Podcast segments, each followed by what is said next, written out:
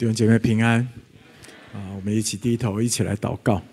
谢谢耶稣给我们那么好的敬拜啊！我也邀请你继续对我们说话。你是道成肉身的主，有你的道，我们就有力量帮助我们在地上所有属你的儿女。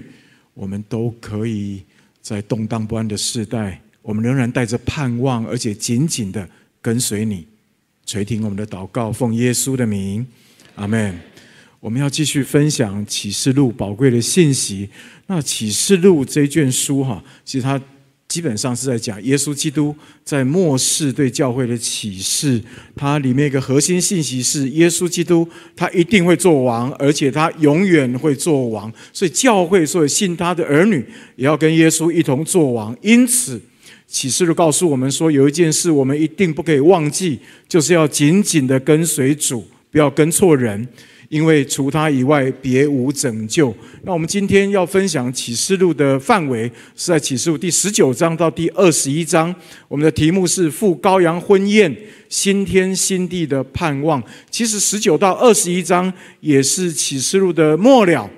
上帝带领他的百姓，带领教会征战得胜的结局。启示录十九章的一开始，你就会看见它出现的是一个非常壮观的一个场景哈！天上在齐声高唱哈利路亚颂，是哈利路亚四重大合唱。为什么是四重呢？你看第一节、第三节、第四节，还有第六节，四活物也好，二十四位长老也好，众天使也好，还有上帝的百姓，就诸君也好。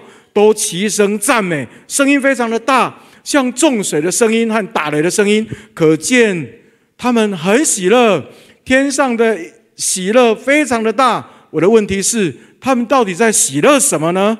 有两个喜乐的原因，第一个是因为上帝替他们伸张公义。替他们审判恶人，恶人灭亡了。会你看十九章第二节，大淫妇巴比伦被在巴比伦就是被仇敌掌控的这个世界倾倒了，而且是一时之间就倾倒了。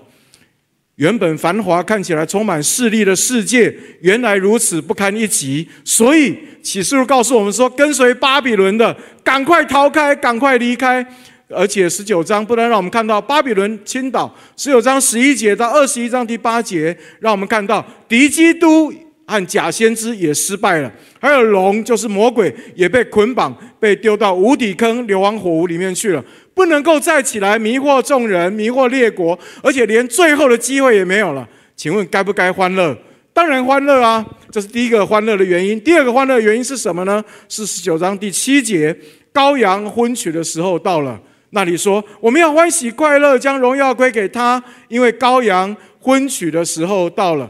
羔羊的婚宴告诉我们，耶稣会结婚的。啊，耶稣不是不结婚，而是之后才会结婚。那跟谁呢？跟他的新娘。那新娘是谁呢？就是你跟我，就是教会。可能你会问，上帝的儿女。能够进新天新地，就已经是哈利路亚了。为何上帝还要刻意的帮他的儿女办羔羊婚宴、摆桌请客呢？也有两个原因。第一个原因，他是在反映我们在耶稣心中的尊贵身份跟地位。我们是耶稣眼中最美丽而且最亲密的新娘。你们都没反应？这是圣经说的啊。真是如此啊！你知道你进天堂他有多快乐，而这是他必然要成就的事。请跟你旁边人说，你是耶稣眼中最美丽的新娘。可能你看自己一直都不怎么样，但情人眼中哈，耶稣这个情人最大的情人眼中，他会出西施。以赛亚书六十二章第五节那里说：“新郎怎样喜悦心腹，你的上帝也要照样喜悦你。”耶稣喜悦我们，他救我们的目的不是单单只是为了要进新天新地，他救我们的目的是要让我们越来越美丽，而且他要亲自装饰我们。打扮我们，所以你看第二十一章第二节那里说：“我又看见圣城新耶路撒冷由上帝那里从天而降，预备好了，就如新妇，就是新娘，装饰整齐，等候丈夫，就是新郎。”耶稣为什么要摆桌请客？为什么要举办羔羊婚宴？第一个是因为你在他的生命当中非常的重要。第二，办婚宴的第二个目的是什么呢？是上帝要亲自欢迎我们进入他为我们所预备的新家，就是新天新地。这新天新地的家好的无比，比伊甸园还要好。伊甸园还有魔鬼来试探，但在新天新地里面没有魔鬼。为什么？因为魔鬼伊甸园那一条蛇。已经不会再回来，而且永远不会再回来。为什么？因为他已经被丢到硫磺火湖里面去了。不仅如此，新天新地没有死亡，没有疾病，没有咒诅，没有罪，没有隔阂。换句话说，大家可以彼此相爱。以赛亚书六十五章那里告诉我们说，那个新天新地，那个动物都彼此相爱。啊，老虎、狮子可以跟羔羊吃同样的东西。然后羔羊不会被吃，这是神迹。我觉得这已经超乎我的想象哈，超乎我的我的我的脑袋。但这是实际，圣经有告诉我们的。所以各位，没有疾病，没有痛苦，没有咒诅，没有死亡，没有罪。所以在地上，我们因诸般因素没有办法行走的，你都可以起来行走；因诸般因素没有办法起来，没有办法起来跳舞的，你都可以起来跳舞啊。还有身上的疾病都会离开，这是多么开心的一件事！你羡不羡慕去啊？啊，我很羡慕，希望早一点可以去啊！啊，二十一章第四节启示录那里告诉我们说，是上帝亲自来服侍我们，上帝要亲自擦去他一切的眼泪，所以不会有再有死亡，不，意思就是不会再有第二次的死了，也不会再有悲哀、哭嚎、疼痛。这在告诉我们什么？告诉我们一个天大圣经里面的应许，要在新天新地要亲自的应验。那个应许是什么呢？就以赛亚书五十三章，因他受的鞭伤，我们得医治；因他受的刑罚，我们得平安。就在这个时候，就要全然的应验。新天新地最宝贵的。不单单是比伊甸园还要好，没有魔鬼；不单单是没有死亡、没有疾病、没有咒诅，还有一个最宝贵的是什么呢？就是我们所祷告、所读经、所认识的那位上帝，亲自在我们眼前跟我们显现，而且他说他要与我们同在，这是最宝贵的地方。启示录二十一章第三节到第五节那里说：“看呐，上帝的帐幕在人间，他要与人同住。”我们每一个属上帝的儿女，在身在头上都印上上帝的名字。为什么？是因为我们永远属于他，而他也永远属于我们。我们可以随时随地感受他的爱和一切祝福。以赛亚书五六五五十六章，那你说那一种同在是什么呢？是我们尚未求告，上帝就应允了。我们正说话的时候，上帝就垂听。这是什么啊？这叫心心相印，这叫心有灵犀一点通，而且我觉得这比心有灵犀一点通还要通。我尚未求告，上帝就应允，这是什么？这是什么样的关系呀？怎么样的亲密关系？还有，我正在说话的时候，上帝就垂听。你都还没有说完，上帝说：“我知道。”哇，这是什么？我们祷告的时候，当然还是可以哈，跟上帝亲近哈。但是你要常常你要等到一段时间哈，你才会真实经验到。但是到新天新地不需要，所以新天新地值得期待。再问大家一次：你期待赴羔羊婚宴吗？期待的举手。OK，我也一样哈，我跟大家一样哈，只是。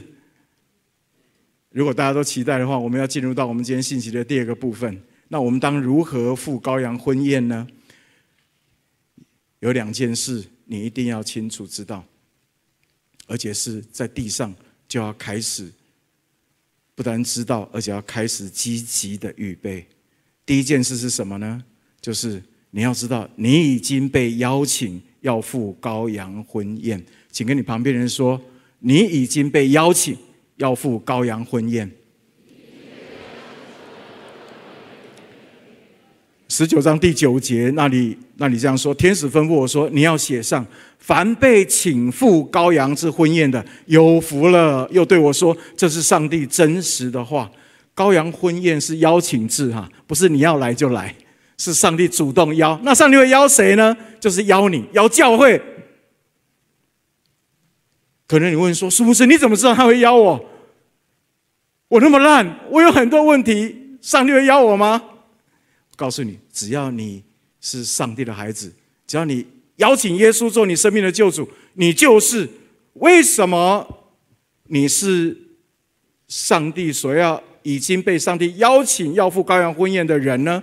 是因为不是因为你多好啦，而是因为耶稣他流宝血买赎了我们，他已经付出生命代价成为聘金，他已经跟我们订婚，我们已经成为准新娘。他既然爱我们，就爱到底；他就能救我们，就救到底。所以，请再一次跟你旁边人说：你已经被邀请要赴羔羊婚宴。这是第一件很重要的事情啊，是启示录十九到二十一章所告诉我们的很重要的事情。那第二件事情是我们要做的什么？我刚刚已经说了，就是你要懂得积极的预备。那怎么样预备呢？有两件事要预备。第一件预备是什么呢？你要在地上就把你的注意力就放在新郎耶稣的身上。启示录哈。最后结束之前，主耶稣多次的自我介绍说：“我是阿尔法，我是欧米伽，我是首先的，我是末后的，我是初，我是终。”然后他又说：“我是差遣使者向众教会说话的。”其实他最主要有一个核心的目的是什么呢？就是要向我们启示，他告诉我们说，他才是一切掌权的主，只有他。在他的衣服和大腿上，才有写着“万王之王，万主之主”。只有他才是要迎娶我们的新郎，才是我们终身要托付的对象。所以，各位在开七印、吹七号、到七晚，不管是开始前或结束，或是在我们今天这个主题“羔羊婚宴”开始之前，你会发现天上都穿插了一个很宝贵的一个敬拜。跟祷告是吗？众长老和众百姓在上帝面前和羔羊的宝座前敬拜，其实这些都在告诉我们，天上跟地下在联合告诉我们一个很重要的一个真理是什么呢？耶稣才是那一位我们该永远敬拜跟随的焦点，所以请你不要跟错人。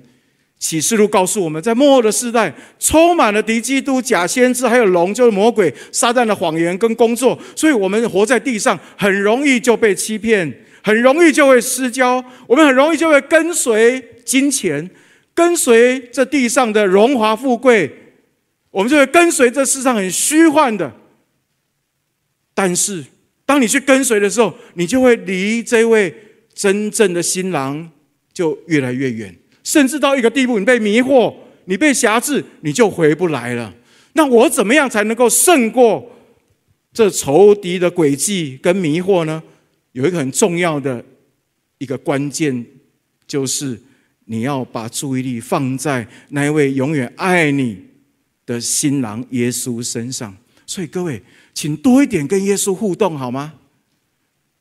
请多一点来认识他，花时间来认识他好吗？花时间跟耶稣谈恋爱好吗？那我们就会成为最美丽的新娘，因为活在爱里面的人会最美丽。你同意吗？请不要吝啬，不要因为你太忙，以至于你就忽略了跟耶稣互动，就忽略了跟他谈恋爱。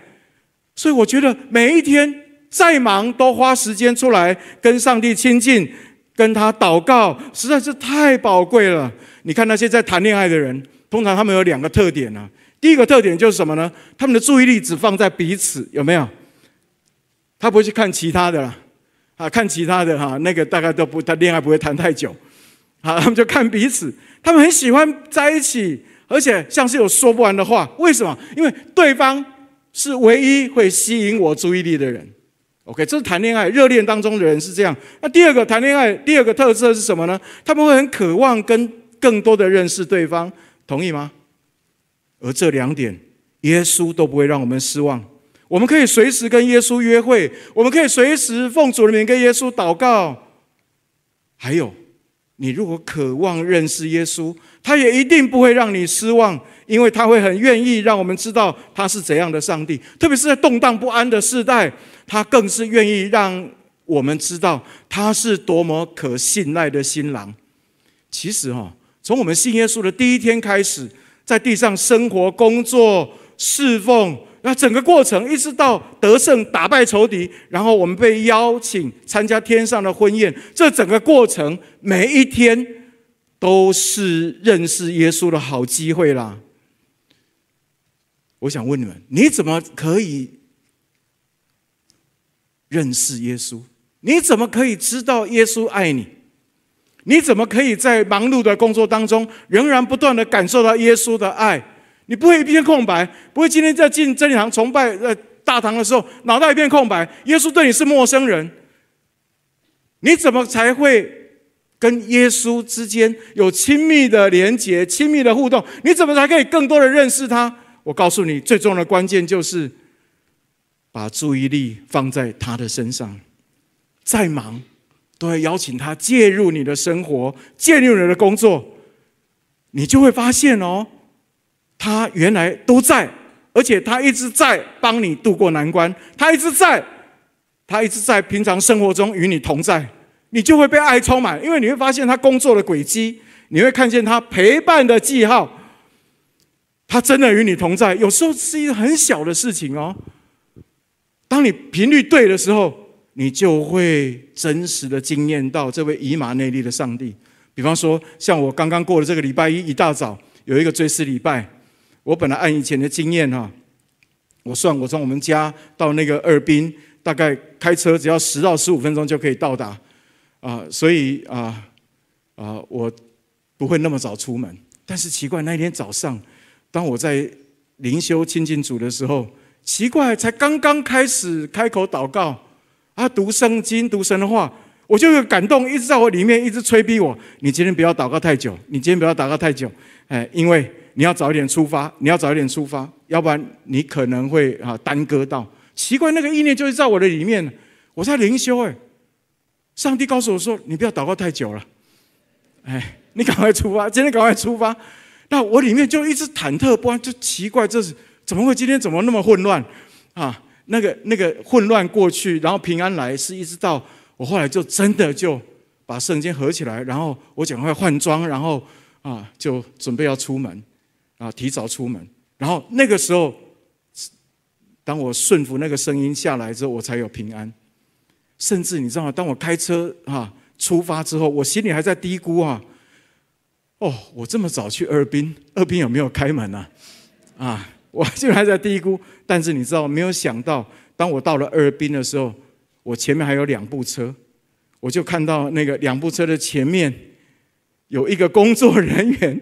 就已经把停车场客满的牌子就拿出来，那因为我是第三部车啊，我看到牌子之后啊，我非常压抑，我再看一下客满，然后我就我就顺势我就哈往前开，然后一回转，然后进到那个二滨前面那个那个那个新开路那个桥下那个停车场，我进去车车位已经不多了哈，然后再停去停完之后，然后我就很开心的、很平安的，然后很从容的。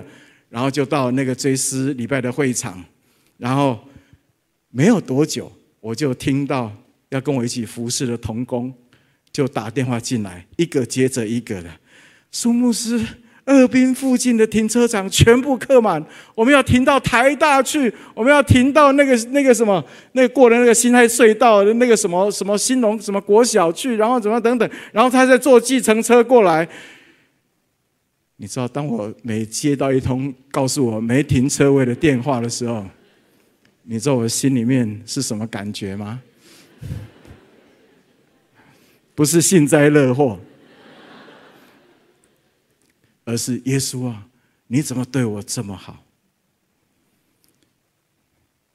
我们要多一点注意耶稣，你就会更多的知道，更多的认识，他真的是。诚实可信的新郎，你要预备，跟你旁边人说，你要开始预备，把焦点定睛在耶稣身上。这是第一个预备。那第二个预备是什么呢？是你要在地上你就要与新郎耶稣同心同行，做义的器皿。启示录十九章第七节到第八节是我们今天的啊金句哈，我邀请大家一起来读好吗？预备，请。因为羔羊婚娶的时候到了，新妇也自己预备好了，就蒙恩得穿光明洁白的细麻衣。这细麻衣就是圣徒所行的义，那个义就是上帝所喜悦的事。哎，各位，上帝不单单为他的新娘，就是你跟我筹备盛大的婚礼，然后摆桌请客。上帝还为我们预备一件漂亮的新娘服，他都为我们预备，而且这个新娘服你在地上买不到，是无价之宝，因为是上帝亲手为我们打造的、量身定做的新娘服。而这个衣服的材料很特别，是什么呢？这衣服的材料是信徒所行的义，只不过这里信徒能行义，基本上也是上帝的恩典。所以第八节告诉我们说，这是蒙恩的结果。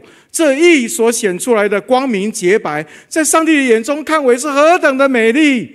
所以各位，当你每一次，当你对主忠心，你不拜受和受受的印记，你在苦难中，你仍然坚持遵行上帝的话，做耶稣的见证，并且离弃罪恶，这些都会在你美丽的新娘服上会显明出来。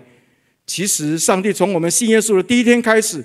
他便借着耶稣的宝血，把我们洗得干干净净，不是吗？但上帝的作为不单如此，上帝还不单让我们称义，他还给我们恩典，让我们可以去行义，做义的器皿。这是不可思议的事情啊！各位，我们何等的坏，我们何等的糟糕，我们是彻底败坏的人，但耶稣竟然可以使我们做义的器皿，成为最美丽的新娘。所以，各位不要小看。你的认罪祷告，你也不要小看一个你为别人的一个祝福祷告，这些都是义，都是被上帝看为宝贵的事情。所以各位，我们读启示录十九到二十一章，比起读其他七印、七号、七碗那些章节，读起来我们要开心很多，对吗？因为羔羊婚宴已经预备好了。而你也确定是上帝要邀请的准新娘，而且上帝要让你跟他邀请你跟他一起行义。那问题来了，请问上帝到底要我们跟他一起行什么义啊？我想有一件事是在启示里面很清楚告诉我们的，是我们千万不可以忽略的，是什么呢？是什么义呢？就是有一群到今天仍然在跟错假先知和敌基督的人，他们的命运现在还有机会反转改变，不过需要有人去告诉他们，告诉他们什么？他们跟错人了。那些人是谁？就是你还没有信主的家人。那些人是谁？就是常常跟你平常谈天说笑的同学、朋友跟同事啊，求主帮助我们，让我们有机会把握机会去告诉他们，你就只要去告诉他们就好了，告诉他们耶稣爱你，耶稣可以成为你随时的帮助，然后你就会看见有很多美好的事就开始发生。前几天我就听一位姐妹分享，他认识一位她常常买盐酥鸡的一位大姐哈。那生意不好啊，盐酥鸡我相信啊，在这个时候应该都不好做啊，啊，那好，他的收入无法支撑生活家庭的开销，天天愁苦。于是呢，他常去买盐酥鸡的时候，他就是趁着盐酥鸡还在，他还在等盐酥鸡的时候，他就跟老板娘聊天，跟这个大姐聊天，聊什么呢？聊他自己本身，他是怎么样经验耶稣的帮助？他也曾经缺乏过，但是耶稣曾经帮助他。那你他怎么帮助呢？他就是祷告来依靠他，就这样。然后之后他说，他每一次之后去跟他买盐酥鸡的时候呢，这位盐酥鸡的大姐卖盐酥鸡的大姐都会跟他说：“我现在生意不好的时候，我都会祷告。”而他看他的脸看起来比先前要快乐得多。而另外我还听到另外一个见证，有一位肢体啊受洗前几天，在他自己租屋的地方，有一天晚上。他突然感到有一股力量哈，掐着他的脖子，让他快不能呼吸。那个时候他刚好是站着，他是站着哈，他就想到耶稣，哈，他将要受洗，他就想到耶稣，他就急喊：“耶稣救我！耶稣救我！”他说他一点都不夸张，当下就真的有一股暖流从头就浇灌下来，那个压制他的那个黑暗势力就离开他，而紧接着就是很大的平安就临到他，所以他很感谢那个带他认识耶稣的人。各位，我讲这两个例子是要告诉大家一个事实啊。有很多人正在受苦当中啊！有很多人，有很多人，他们正在被仇敌辖制，但他们不知所措。谁可以告诉他们有路可走？就是你跟我，就是耶稣的准新娘。爱传哈，曾宪营弟兄跟爱传啊。这个机构哈啊，真理堂的这个服务社社会服务机构哈，最近他们不断的在对社区开一些课程哈，开两个课，一个是爱之语，我们才我们应该对真理堂弟兄都很熟悉，他们对社区开爱之语，你知道对真理堂都很熟悉，而且熟悉不过，但是对真理堂以外的人很陌生啊，很陌生啊，而且很不习惯。那第二个课是什么呢？就帮助儿少脱离手机成瘾课。其实这个课就是告诉爸爸妈妈要跟孩子 family time，跟他们在一起，就没有想到热啊，这反应非常热烈。那一共啊一个半月，总共有超过三千位家长参加，而且绝大多数都是非基督徒。那信营跟爱传的同工在当中，就跟他们分享爱之语，怎么样？怎么样叫做倾听？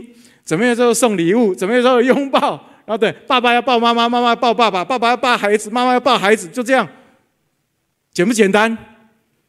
简单啊！所以我们每一个人都可以去分享，每一个人都可以去。然后手机成瘾课，手机成手瘾课，我我后来知道他手机成瘾课的内容，我还发现其实就是爱之语的延伸。手机成瘾课也是同一招，就是爱之语啊！就你孩子在打手机，因为他哈里面很枯干呐。里面很枯寂，他有很多问题，没有人去了解他，没有人去倾听，所以爸爸妈妈去陪伴孩子，孩子就可以脱离手机成瘾。这一招你们觉得有没有效？很有效啊，很有效啊！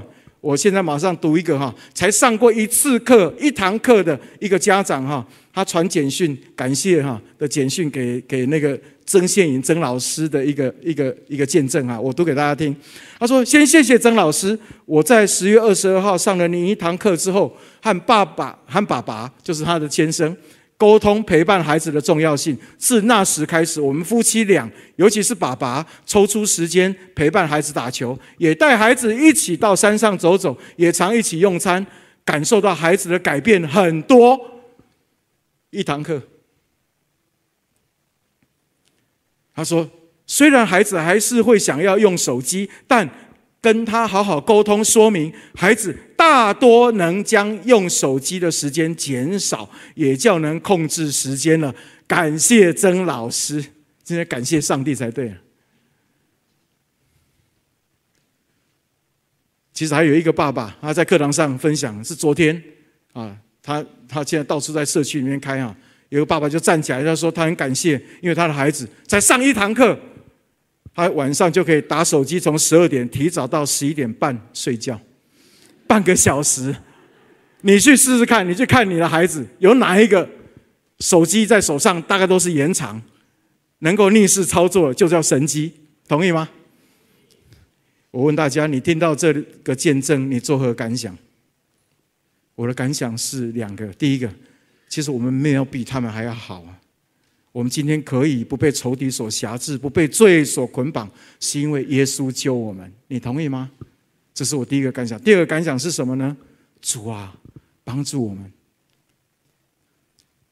让我们可以有耶稣的心，有耶稣的心肠，有耶稣的怜悯，让我们可以跟耶稣同心同行。主啊，让我们。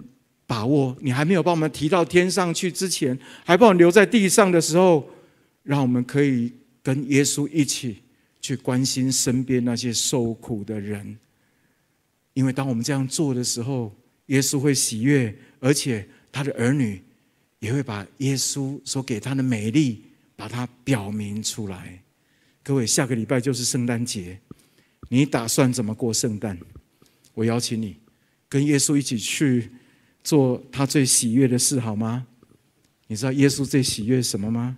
马太福音二十五章三十四节。那里很清楚告诉我们，他说：“于是王要向那右边的说：你们这蒙我父赐福的，可以来承受那创世以来为你们所预备的国。因为我饿了，你们给我吃；渴了，你们给我喝；我做客旅，你们留我住；我赤身露体，你们给我穿；我病了，你们看顾我；我在监里，你们来看我。”一人就回答说：“主啊。”我们什么时候见你饿了给你吃，渴了给你喝？什么时候见你做客旅留你住，或是赤身露体给你穿呢？又什么时候见你病了，或是在监里来看你呢？王要回答说：“我实在告诉你们，这些事你们既做在我这弟兄中一个最小的身上，就是做在我身上了。”所以各位，我们一起来好不好？做耶稣最喜悦的事好吗？把握我们还在地上的日子。去关心你身边那些受苦的人，他可能每天都穿西装打领带，但是他每一天里面，每一天心里面都被愁苦所压伤。你不要被他外貌所骗，他没有信耶稣，他就无路可走，而且他最后只有一条路，你知道吗？他没有信耶稣，他只有一条路，就是往硫磺火湖去。你可以告诉他走不一样的路，你可以让他跟你一样脱离仇敌的辖制，不是往硫磺火湖去，而是赴羔羊婚宴。我们一起来好不好？我们一起祷告。我邀请第二堂所有的弟兄姐妹，我们一起来祷告，为两件事来祷告。第一件事，好不好？让耶稣更多的、更多的。来吸引你，请你为这个来祷告。我知道你很忙，我知道年底有太多的事情要忙。你第一个忘记的就是耶稣，但是我告诉你，启示告诉我们，你最不应该忘的是耶稣。你需要圣灵的帮助。我邀请你来祷告，求圣灵引导你，让你更注意耶稣，认识耶稣，被耶稣引导，继续被耶稣装饰生命，脱离罪，好叫你。越来越美丽，成为最美丽的新娘。这是第一个祷告。第二个祷告，求神引导你，让你有一颗跟耶稣同样的心，怜悯的心，好像你可以跟耶稣同行，穿白衣，能够做义的器皿。耶稣要让你成为很多很多那受苦人的帮助跟祝福。你愿意吗？好吧，我们一起同声开口，我们为我们自己来祷告。天父，我们很感谢你，谢谢你在我们当中成为我们的盼望，谢谢你为我们预备羔羊婚宴。我们知道我们未来的路已经定了，那是何等荣耀，何等辉煌！哦，主啊，上帝你的同在，主我们赞美你，我们的喜乐可以满意。但是神啊，我们愿意在你面前有一个祷告，帮助我们，让我们在地上，神啊，我们就可以更多认识你这位信实可靠的新郎。而且，我们可以得着你怜悯的心，我们可以跟你同心，才有办法同行。谢谢你帮助我们，在你的手中成为义的器皿。愿这不义的世代、不义的世界，因为你的众儿女，因为我们，以至于这个世界、这世上的人得着盼望。谢谢主垂听我们的祷告，奉耶稣基督的名，阿门。